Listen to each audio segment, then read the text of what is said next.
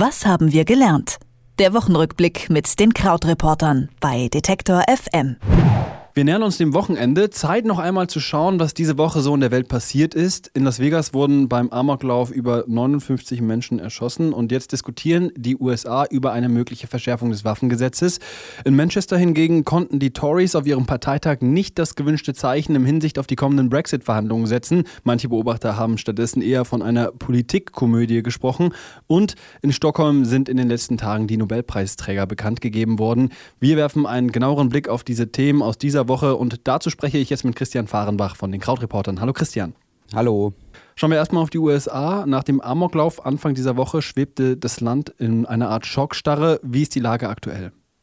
Genau, also das ist ja leider so ein bisschen äh, Tradition inzwischen schon nach so äh, solchen Vorfällen. Die äh, Diskussion läuft, aber auch nicht so richtig, nicht wie wir es aus Europa kennen würden, über die Verschärfung von Waffengesetzen. Und ähm, allerdings eine Verschärfung, was wir uns darunter vorstellen würden, dass jetzt jemand wirklich sagt, okay, wir nehmen äh, Privatmenschen das Recht, eine bestimmte Art von Waffen nicht zu besitzen. So krass geht es eigentlich nicht vor. Also es gibt jetzt eine Diskussion um so eine Umbauvorrichtung an den Waffen, die nennt man Bumpstocks. Das ist so, damit aus einer Waffe ähm, eine schnell automatische Schnellfeuerwaffe gemacht werden kann und die bis zu 900 Schuss pro Minute abschießen kann. Und vollautomatische Waffen sind schon verboten im Privatbesitz. Und man sagt jetzt eben, viele Politiker behaupten ja, sie haben das gar nicht gewusst, dass es diese Umbauvorrichtungen gibt und dass man da was gegen machen müsse. Und genau darum dreht sich das jetzt. Auch diese Waffenlobby-Organisation, also die NRA, National Rifles Association, die äh, spricht sich auch dafür aus. Allerdings sagen da auch Kritiker, dass es letztlich darum geht, ein bisschen größere Regelungen zu vermeiden. Was glaubst du denn, was diese Maßnahmen bewirken können? Also ist das der große Wurf, mit dem man in Zukunft solche Bluttaten verhindern kann? Oder ist das eigentlich eher, wie du schon gerade angedeutet hast, ja, so eine kleine Farce? Es geht da letztlich ja nur um einen ganz, ganz kleinen Teil von den Waffentaten und Waffenmorden in den USA. Und das äh, zugrunde liegende Problem ist sehr, sehr, sehr viel größer. Man soll ja eigentlich keine Zahlen im Radio nennen, aber ich habe trotzdem ein paar rausgesucht. Man muss sich klar machen, jeden Tag sterben in den USA 93 Menschen durch Waffen. Also das beinhaltet Morde und auch Selbstmorde. Sieben davon sind Kinder und Jugendliche. Am Ende kommen wir so auf grob 30.000 Menschen pro Jahr, die da sterben. Und das ist einfach so ein riesiges, komplett eng mit der Gesellschaft verflochtenes Problem. Natürlich gibt es dieses große Second Amendment in der Verfassung, eben das Recht darauf, eine Waffe zu besitzen. Und ähm, es dreht sich eben immer alles um diese Macht oder möglicherweise auch vermeintliche Macht der NRA. Eine Statistik, die ich diese Woche noch gesehen habe, die ich auch ganz interessant fand, war, dass überhaupt nur 22 Prozent der Amerikaner eine Waffe besitzen. Also es ist gar nicht so wahnsinnig viel, aber drei Prozent besitzen dann die Hälfte aller Waffen, also sind richtig Waffen verrückt. Das war jetzt auch bei dem Täter in Las Vegas so. Aber trotzdem ist es eine so starke Lobby, die so viel Geld auch in Wahlkampagnen von Politikern steckt, dass eben viele Politiker Angst haben, nicht nur wenn sie sich politisch dagegen stellen und stärkere Regulierung äh, fordern, dass sie von ihren Wählern abgestraft werden, sondern dass sie eben auch von der Organisation abgestraft werden, indem sie kein Geld mehr bekommen. Und das sorgt in Summe dafür, dass die Situation sehr verworren ist. Also die Diskussionen um schärfere Waffengesetze werden damit sicherlich nicht vorbei sein.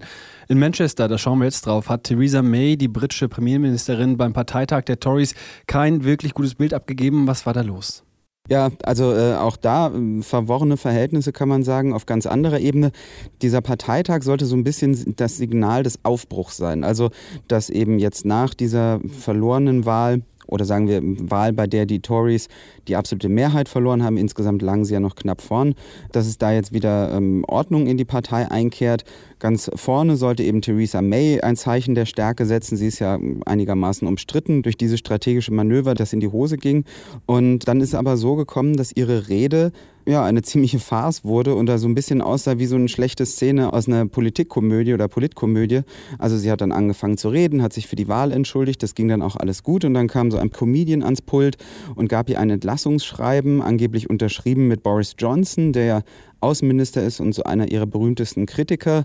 Dann hat sie selber einen minutenlangen Hustenanfall bekommen und ja, am Ende fiel dann auch noch hinter ihr ein Buchstabe von der Wand. Also dann hieß es nicht mehr um, ähm, Building a Country that works for everyone, sondern nur noch or everyone, weil das F verloren ging.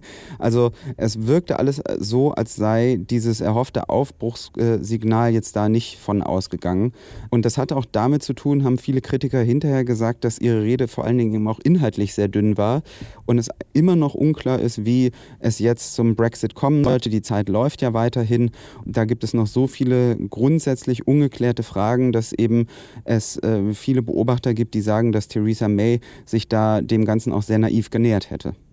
Kann man denn von diesem äh, Parteitag, der jetzt äh, auf den ersten Blick vielleicht ganz witzig aussieht, darauf schließen, wie es mit dem Brexit weitergeht und wie es auch mit Theresa May weitergeht? Ja, also sie ist, glaube ich, weiter so on Life Support, wie man so mm, sagt. Also so liegt irgendwie so im Lebenskoma und hat sich noch mal ein bisschen Zeit verschafft, aber ihre Situation oder ihre Position jetzt auch dadurch nicht unbedingt gestärkt. Ähm, wir sehen in den Umfragen, dass die Sozialdemokratische Partei etwas vor den Konservativen liegt wieder. Allerdings stehen ja im Moment jetzt auch keine Wahlen an und der Vorsprung ist auch eigentlich relativ gering dafür, dass wir den Eindruck haben, dass es so, so Chaostage dort gibt. Also das sind mal drei oder vier Prozent. end Und man wird jetzt halt eben schauen, ja, wie in der Fläche diese Brexit-Verhandlungen äh, funktionieren werden. Man hängt ja immer noch an, vor allen Dingen auch an diesem Punkt, wer jetzt dafür bezahlen soll. Also wie viel Geld steht der EU aus dem Brexit zu, beziehungsweise von den Briten zu wie viel Geld sind die Briten bereit zu zahlen. Und dann zieht das ja so einen ganzen Rattenschwanz nach sich. Also wo bekommen bestimmte Institutionen hin, die bisher in Großbritannien sitzen? Wer besetzt bestimmte Posten, die bisher die Briten besetzt haben? Wie geht das weiter mit den Einwanderungs- und Visaregeln in Großbritannien? Und das sind alles Fragen, die immer noch ungeklärt sind. Wir wollen noch einen Blick nach Schweden werfen. Dort sind in dieser Woche die Nobelpreisträger für dieses Jahr bekannt gegeben worden. Wie sieht's aus? Wer hat da das Rennen in den Naturwissenschaften gemacht und ähm, warum? Aus deutscher Sicht äh, sind in den Naturwissenschaften zwei Preise ganz interessant. Und zwar hat in der Chemie ein Deutscher gewonnen als Teil eines Dreierteams für die Erfindung einer Mikroskoptechnik. Da geht es so darum, dass man so 3D-Mikroskopbilder machen kann, die sehr viel genauer sind als das, was man bisher hatte. Nennt man Kryomikroskopie. Kryo ist ja ähm, der griechische Vorsatz für gefroren und genau darum geht's. Also man nimmt dann ganz kleine Teile, die sozusagen schockgefrostet werden und dadurch können die besser beobachtet oder untersucht werden. Und auch in der Physik haben drei Wissenschaftler gewonnen, darunter ein äh, in Deutschland geborener Rainer Weiß, ein Berliner, für diesen Nachweis von den Gravitationswellen, was schon Albert Einstein vermutet hat. Das kam so vor einem Dreivierteljahr ungefähr raus und schon damals haben alle gesagt, dass das möglicherweise zum Nobelpreis reicht und so ist das jetzt auch. Also quasi nochmal wie so ein kleiner Nobelpreis Postum für Albert Einstein, noch einen obendrauf, einer da ja schon. Gestern gab es dann äh, noch einen Grund zur Freude für Kazuo Ishiguro. Der ist mit dem Literaturnobelpreis ausgezeichnet worden. Sein Werk ist im Vergleich zu vielen vorherigen Preisträgern ähm, sogar sehr bekannt in der Popkultur. Worum geht es da bei ihm? Ja, genau. Also tatsächlich endlich auch mal ein Nobelpreisträger, bei dem ich guten Gewissens äh, sagen kann, was von ihm gelesen zu haben. Bei anderen muss man es ja immer dann so faken, aber tatsächlich schreibt er Bücher, die so ganz ruhig vor sich hin fließen. Die sind auch so ein bisschen altherren, dünkelhaft so und Zwei der bekanntesten sind Was vom Tage übrig blieb. Das ist die Geschichte von einem Butler, der sich in seine Hausherrin unglücklich verliebt und äh, von Alles, was wir geben mussten. Das kam vor ein paar Jahren auch als Film raus, bisschen unterschätzt mit Andrew Garfield, Kira Knightley. Und da geht es um Jugendliche, die in einem Internat in der Zukunft wohnen und man merkt, es hat so ein bisschen was von einer Dystopie. Es löst sich aber im Buch auch bis zur Hälfte gar nicht auf, worum es genau geht. Und auch das ist mal so ein Science-Fiction-Buch, das ganz, ganz anders erzählt ist. Allerdings gab es eben wirklich dann auch viele, die gesagt haben, dass gerade dieses Kommerzielle an Ishiguro so eine, eine Kompromisslösung sei und dass es jetzt um so quasi so ein Pop-Statement ging, anstatt äh, wirklich da politisch ein Statement zu machen. Aber das hat sich ja dann heute so ein bisschen ausgeglichen, denn heute wurde der Friedensnobelpreis ja bekannt gegeben.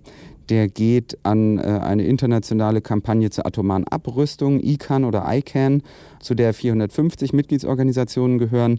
Und da kann man wirklich sagen, dass das natürlich eine sehr, sehr direkte Linie der Kritik an äh, Donald Trump ist und dass es direkt eigentlich zu ihm führt und ein Zeichen setzen soll gegen die US-Politik. In den USA wird nach dem Amoklauf in Las Vegas wieder über eine Verschärfung des Waffengesetzes diskutiert. In Großbritannien ist der Parteitag der Tories nicht ganz so gut abgelaufen, wie man sich das erhofft hat. Und die neuen Nobelpreisträger sind in den vergangenen Tagen in Schweden bekannt gegeben. Über all diese Themen habe ich mit Christian Fahrenbach von Krautreportern gesprochen. Vielen Dank, Christian. Vielen Dank. Was haben wir gelernt? Der Wochenrückblick mit den Krautreportern bei Detektor FM.